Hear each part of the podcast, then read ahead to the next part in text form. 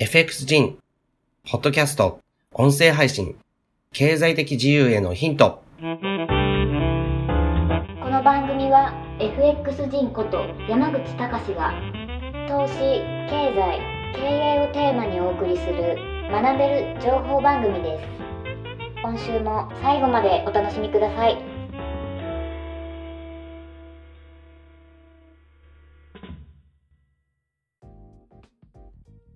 はい。それではですね、FXG のポッドキャスト配信始めます。えー、今ですね、自分は、えー、東京にいます。東京のですね、自宅のマンションからですね、これ収録してるんですけど、えー、2017年が始まりました。で、2017年明けたわけですけど、えー、為替相場の方ですね、今僕はですね、目の前ではですね、ドル円の冷やしのチャートを開いてるんですね。で、冷やしのチャートはですね、まあ、あの、テクニカル的に、まあ、あの、僕はですね、あの、チャートの形状っていうものを最も信じています。信じているというか、もちろんですね、あの、ファンダメンタルズを信じても、あの、えー、インジケーターを信じてもですね、EA を信じても、あの、要は、あの、まあ、それは、まあ、究極的にはですね、好みの問題なんですね。で、あの、トータル的にですね、勝ち負けを繰り返して利益を上げていくっていうのがトレーダーの、まずあの、大事な仕事っていうことを考えた場合ですね、もちろん、ファンダメンタルズで利益が上がる局面もあるだろうし、えインジケーターを使ってですね、それをうまくですね、使って利益が上がる場面ももちろんあると思うんですね。で、ただ自分はですね、そのチャートの、え波形形状ですね、こちらをですね、あの、最も重視した方が、えっ、ー、と、利益が一番上がりやすい。で、もっとですね、あの、誤解を恐れずに言えば、えっ、と、勝率が高いんですね。で、FX においてですね、勝率が高いっていうことは、あまり、まあ、勝率っていうのは、あまり関係がないんだっていうふうにおっしゃる方、もちろんいます。いますけれども、自分自身は勝率が高いっていうことは決して悪いことではないと思ってるんですね。で、あの、悪いのはですね、ここにあの、いくつか条件が、えー、付与されるんですけど、勝率は高いんだけども、非常にですね、損切りが、えー、広いとかですね。で、勝率が高い、高いんだけども、まあ、あの、一回一回のこう利益っていうのが非常に少なくて、え、要はですね、あの、損切りとですね、あの、利益確定のバランスが悪い。えー、そういう場面とかですね。で、その条件がですね、当てはまらない、えー、状態であれば、自分は処理率が高いっていうものは、え非常にですね、好ましい現象というふうに考えています。で、えっとですね、ちょっと話変わるんですけど、あの、トランプさんですね、えっと、次期アメリカの、まあ、大統領になることが確定しています。で、えー、彼のですね、政策っていうのは、まあ、これまでですね、自分が、えー、他の、えー、ところですね、他のコンテンツですね、あの CIA というコンテンツがありまして、えー、とですね、自分のシークレットトレードアカデミーが終わった方々がですね、またそこで、あの、たくさんの講師から、クロスリテイリングが要する講師からですね、いろいろとこう学ぶことができるっていう、えー、ところなんですけど、そちらの方ではですね、結構、えー、伝えたりはしてるんですけど、あの、トランプさんのですね、政策っていうのは、あの、アメリカファーストっていうことですよね。で、we make,、uh, uh, we make America great again っていう言葉をよく使って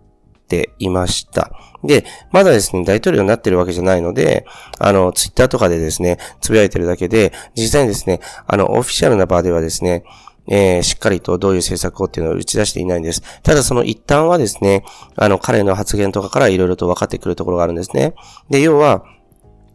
えー、アメリカファーストっていうのは、どういうことかというと、アメリカを強くしたいんだっていうふうに言ってるわけです。これまでですね、あの、世界中の、えー、まあ、あの、キングとして、えー、君臨していたアメリカ。その立場をですね、私は放棄しますよっていう言い方なんですよね。例えば、あの、中国に対して、えっ、ー、と、強硬姿勢で臨むのではないかっていうふうに見られたりしています。けれども、あの、トランプさんはですね、言ってるのは、えっ、ー、と、アメリカ、アメリカファーストですから、アメリカの国益を脅かすのであれば、中国を徹底的に排除しますよっていうふうに、まあ、うん、受け取ることができるんですね。ですから、アメリカのですね、国益、えー、に沿ってですね、中国が政策とかを打ち出してくるのであれば、逆にですね、中国と仲良くしますよっていうことなんじゃないかなと、僕は思っています。つまりですね、えー、彼はですね、もともと政治家ではなくて、実業家、あの、不動産の事業でですね、成功された方なので、まあ、あの、利益っていうものを一番考えるのではないかなと思います。で、それがですね、あの、アメリカファーストっていう言葉に最も端的に現れてるな、というふうに僕は感じています。で、えっ、とですね、為替相場なんですけど、ドル円の冷やしを見てもですね、あの、まず、えー、チャート、形状、まあ、形状自分一番信じてるわけですけど、あの、115円付近でですね、えっ、ー、と、大きなブレイクが、えー、冷やしベースでありました。で、その後ですね、そこにこう乗っかる形を、えー、目指したわけですね。つまり115円、えー、ジャスト付近を目指してですね、一回ですね、ドル売りっていうものが出た。出たんだけども、そこからですね、また急反発してるっていう状態です。つまり、えー、チャート形状的にはですね、あの、自分はチャーチストなので、チャート形状的には115円、えー、あたりのですね、レイヤーに乗ったというふうに考えることができるんじゃないかなと思います。で、これをですね、じゃあトランプさんの政権と、えー、絡めて考えていった場合っていうのは、えー、まずですね、アメリカの、まあ、象徴的な一つとして、えー、昨年末にですね、あの、利上げしてますよね。で、利上げっていうのはどういう状況かっていうことなんですけど、あの、利上げを行うっていうのは結局はですね、あの、景気が、景気がですね、あの、いいんだっていう、もう単純に言ってしまえば、そういうことになると思うんですね。まあ、日本の場合っていうのは、あの、景気、えー、が、まあ、ずっと鈍化してるっていうような状態ですよね。で、鈍化してる状態っていうのは、じゃあどういうことかっていうと、結局はですね、ゼロ金利政策っていうのをずっと取ってるわけです。で、ゼロ金利政策っていうのを取る。えー、となるとですね、じゃあ、どういうふうになるかっていうと、結局はですね、銀行からですね、あの、借りる、えー、企業とか人たちっていうのがたくさん増えるってことですね。で、借りたお金をどういう形に持っていくかっていうと、皆さん投資に回すわけです。で、これはですね、個人も企業もほぼほぼ例外ないと思うんですね。あの、投資っていろんな形があると思うんですね。例えば個人でですね、家を買う、マンションを買うっていうのも、これも一つの投資ですよね。あの、資産に、えっ、ー、と、お金をこう、あの、えっ、ー、と、借りて振り分けるっていうことは、レバレッジをかけてるわけです。つまり、それが価値を持つからっていうことで、え、そこに投資するわけですよね。で、会社であればですね、銀行から借りる。借りることによって新しいプロジェクトだったりとか、新しい、まあ、事業、えー、そういったものにですね、あの、設備投資なりななりっていう、やっぱり投資をするわけです。で、あの、それはですね、日本がやってるっていうのは、あの、僕はですね、そんな悪いことじゃないと思ってます。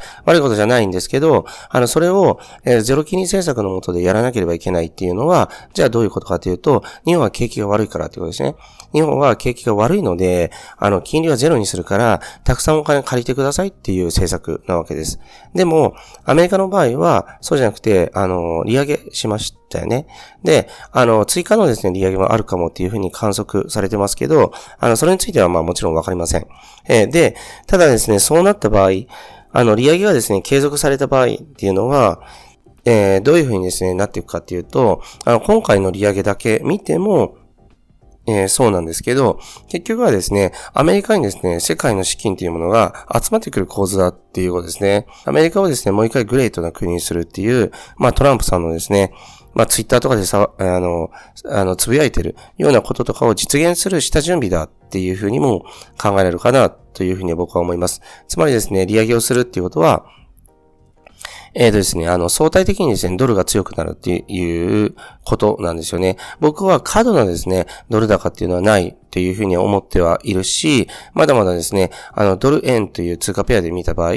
円はまだまだ、えー、強さを持っているとは思います。相対的な問題ですよね。けれども、えっ、ー、とですね、アメリカが利上げをしたっていうことは何を意味するかっていうと、一つにはですね、えー、とですね、まあ、あの、えっ、と、なんていうんですか、その、まあ一番にはですね、新興国ですね、の通貨、えー、と比べて、あの、巨大な力を持つんだっていうことなんです。で、これはどういうことかというと、アメリカはですね、多くの新興国にお金を貸してる状態ですよね。で、貸してるんだけども、それを、その状態でですね、利上げをしたっていうのは、結局はですね、新興国は今度アメリカに返すときに、あの、つける、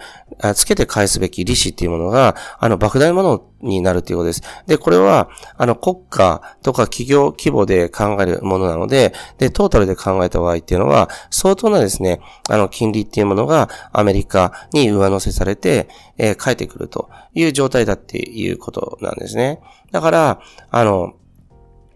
えっと、なんかこれまでだったらですね、アメリカは金利そんな高くなかったので、で、アメリカからですね、どんどんお金を借りようっていう動きだったわけです。で、アメリカからお金を借りる。え金利が、えー、安いからですね。けれども、あの、利上げをしたっていうことは金利が高くなるっていうことなので、もう、アメリカからお金を借りるのはやめようっていう風になるわけです。で、あの、やめてどうするかっていうと、まずはこれまで借りたものを金利をプラスして返さなきゃいけないっていうことですね。で、もう一つには、アメリカの、えー、企業、えー、とかがですね、アメリカの中で、えー、アメリカの銀行からですね、えー、借りて、で、いろんなですね、多くの国に投資していた。わけですね。でも、それをですね、まあ、あの、引き上げざるを得ないっていう側面も一つ持っています。で、あと一つ言えることとしては、あの、金利を上げたっていうことは結局は引き締めなわけですよ。つまりですね、金利が上がるということは銀行からあの借りにくいということです。で、裏を返すと、えっ、と、銀行から、えっ、と、借りて日本のようにジャブジャブとですね、市場にお金を、あの、投下しなくても、アメリカっていうのは強いっていうことを、が言えるわけですね。つまり、例えばですね、金利が高い国って、ニュージーランドとかありますよね。ニュージーランドっていうのは、金利をですね、あの、高く、えー、しないといけない状況なわけです。金利をですね、こう安くして、あの、どんどんどんどんですね、銀行からですね、お金を借りられてもですね、困るわけです。なぜ困るかっていうと、もうすでにですね、市場にどんどんお金が、まあ、流入していて、そこでですね、いろんな投資活動っていうものが、えー、活発に行われちゃってるわけですね。だから、これ以上ですね、金利っていうのを下げるとですね、逆に危ないわけです。どんどんどんどんですね、あの、銀行から借りたい人っていうのが、まあ、殺到しちゃうわけですね。だから、高金利っていうものを維持してるわけです。で、アメリカもですね、そこを目指して、えー、目指してっていうか、そこを目指してるかどうかわかんないんだけど、金利を上げたっていうことは、結局はですね、まあ、あの、アメリカのですね、銀行から金利を借りる人が減っても大丈夫な、まあ、経済状況なんだっていう、だから金利を上げてるんだっていうことですよね。で、あとは、先ほどお伝えしたように、新興国がですね、あの、大きな利子を、まあ、払わなきゃいけなくなった。そういう状況があるということですね。つまり、もう一回ですね、あ、あそうそうそう。それと、あとはですね、アメリカの企業が、まあ、新興国に投下していたものっていうものを、まあ、あの、アメリカの方にこう吸い上げられる状態ですよね。あの、金利とともに。っていうことはですね、もう一度、あの、ドルの方に資金が集まるっていう構図が揃いつつある。だから、あの、えっ、ー、と、一つですね、利上げっていうことを一個取っても、それだけですね、多くの要素っていうのは実ははらんでる、うん、わけです。で、あの、利上げをですね、続けていったらですね、じゃあ、それは結局、えー、アメリカにとってプラスなのかっていう問題があるんですけど、そうとは言い切れないわけですね。要はバランスの問題なんです。利上げをずっとしていくっていうことは、結局はですね、金利が上がるっていうことは、今度はですね、それが過度に行き過ぎると、金利を、えー、上げないと、あのー、いけない状況なんだっていう、えー、形になってくるわけなんですね。あの、わかりますかね？今度はこの預金の関係なんですね。で、あの、えっ、と、貸し、貸し出しの金利が上がるっていうことは、まあ、あの、えっ、ー、と、借り入れするときに金利が上がるっていうこと、まあ、同じなんですけど、結局、あの、銀行がですね、あの、金利を上げるっていう利子をですね、高くするっていうことは、まあ、アメリカにですね、えっ、ー、と、預ける。アメリカの銀行に、こう、えー、預ける。えー、人たちっていうのも、今度増えてくる状態ですよね。あの、利子が高いわけですから、から。そうするとですね、金融機関から市場に流れないんですね。みんなあの、えっ、ー、と、銀行にストックしておくっていう状況になるわけです。で、そうなるとですね、あの、つまり金利が高すぎるっていうのは、結局銀行にですね、お金が集まってないから、だから金利を上げたので、皆さん銀行に預けてくださいっていう状況が生まれるということですね。で、あの、新興国っていうのは結構、あの、そういうのはあるわけです。例えば、あの、インドネシア、えー、自分好きで、あの、しょっちゅう行きますけども、インドネシアとかだと、えっ、ー、と、7%ぐらいのですね、あの、長期金利かな？そのぐらいを年間のですね、あの年利7%ぐらいだったりするわけですね。で、これは、あの、つまりですね、7%って結構高い水準なんですけど、つまり、あの、インドネシアのですね、あの通貨、ルピアですね、それがですね、あの、国際的な信用っていうのがないので、7%毎年、あの、つけるから、あの、銀行にお金預けてくださいよっていうことを意味してるわけなんですね。もっとアフリカの方とか行くと、あの、金利をですね、例えば何百パーセントもつけますよっていう、何百パーセントもつけたとしても、その通貨を、えー、持ちたくないわけです。みんなね。だから、そういうふうに、金利政策っていうのは、えっ、ー、と、行き過ぎたらダメだし、行き過ぎなさすぎてもダメっていう、えー、バランスの問題。だいろんな景気動向を見ながら判断しなきゃいけないっていうことです。で、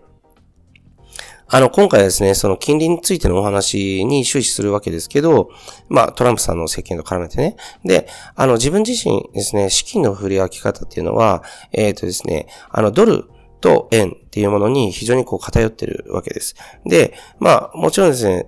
シンガポールドル、香港ドル、あとニュージーランドドル、えー、このあたりも、あのー、持ってはいます。で、ただ一番持ってるのはですね、ドルと円なんですね。で、これまでですね、あの、何度も何度も、あの、アメリカっていうのは破綻するんだって言われたりして、ドル崩壊とかっていうようなね、本とか、そういったものたくさん出てると思うんです。けれども、僕は一貫してドルの崩壊はないですよっていうのは伝えてきました。で、その背景っていうのは、やはりですね、あの、世界の基軸通貨になってるっていうところ大きいわけです。で、あの、アメリカドルを中心にですね、世界中の経済が回ってるっていう、このですね、構図、単純にこの構図がある限りですね、あの、アメリカドルっていうものは、やはり、あの、強い力を持ってるから、まあ、今の、あの、世の中の現状を考えた場合っていうのは、あの、米ドルを持つっていうのは正しい選択かなと思っています。で、で、自分はですね、それ以外にリスクヘッジとして通貨でのリスクヘッジを自分はするわけですけど、あの、円持ってるし、あとニュージーランドドルですね。あとは、まあ、強いところとして安定的にシンガポールドルとかっていうのを多めに持ってるわけです。で、何度もお伝えしますけど、通貨同士でですね、リスクヘッジをして、またですね、あの、通貨そのもの、えー、は、まあ、もともと紙っていうか、脆弱なものですから、通貨そのものとリスクヘッジするために不動産とかゴールドとかっていうものを持つというような状況で、あの資産をですね、保全しているとですね。あの、えっ、ー、と、FX で稼ぐ。えー、稼ぐのは FX っていうのは非常に優れた商品なんです。で、FX で稼ぐ。で、稼いだお金を、えっ、とですね、また再投資に回す部分と保全する部分とか必要ですね。で、自分は稼いだ金額を、えっ、と、事業ということに投資してきたわけです。過去にですね。で、稼いで、その上でこう会社に投資するということをすると。えー、これも投資ですよね。で、それで上がってきた利益とか、そういったものとかですね、また再投資する。で、それによって会社を大きくする。で、また余ったものっていうものを通貨、分散して投資しておく。で、また余ったものを不動産とかっていう風にして、自分はトレーダーから投資家、そして資産家、事業家への道をですね、歩んできたっていう状況です。ですから、これまでとですね、繰り返しになりますけど、えー、これをですね、聞いてる、こう、皆さんもですね、やはり、あの、えっ、ー、と、トレーダーとしての顔、えー、プラスですね、えっ、と、投資家、えー、としての顔。そしてですね、それらによって得たものをですね、あの、自分の夢を追うため、えー、社会に循環させるために、ぜひ使ってほしいなと思っています。だからトレーダーであり、投資家であるっていうような二つのこう顔を自分は持ってるわけだけども、あの、それをですね、皆さんにも強く、えー、推奨はしています。ぜひですね、皆さんのこう今後の人生に大きく関わるところです。あの、日本っていうのは、うん、やはりですね、あの、今後、えっ、ー、と、不透明ですよね。えっ、ー、と、年金制度崩壊しつつあるし、あとはですね、まあ、不景気っていうものがずっと続いてるわけですし、あの、昔のようにですね、会社に就職したらもうそれで OK というような世の中ではもう全然ないわけですから、ご自身で、あの、と経済的な手段をですね、えー、作ったり、防衛したりっていうことは非常に重要。その中で、えー、アクティブなものとして FX、そして守るべきものとして通貨の分散、そして不動産、えゴールド、そういったものをですね、あの、自分は皆さんにお伝えしていきますし、その時絶対いいというものをですね、皆さんにも伝えていくので、あの、よかったらですね、あの、大いに参考にしてほしいなと思っています。はい。えー、今回はですね、ちょっとポッドキャスト長くなりましたので、そろそろ終わりにしたいと思います。またですね、えー、ぜひ、ポッドキャストをですね、楽しみにしていていただきたいと思います。はい、以上です。それではまた。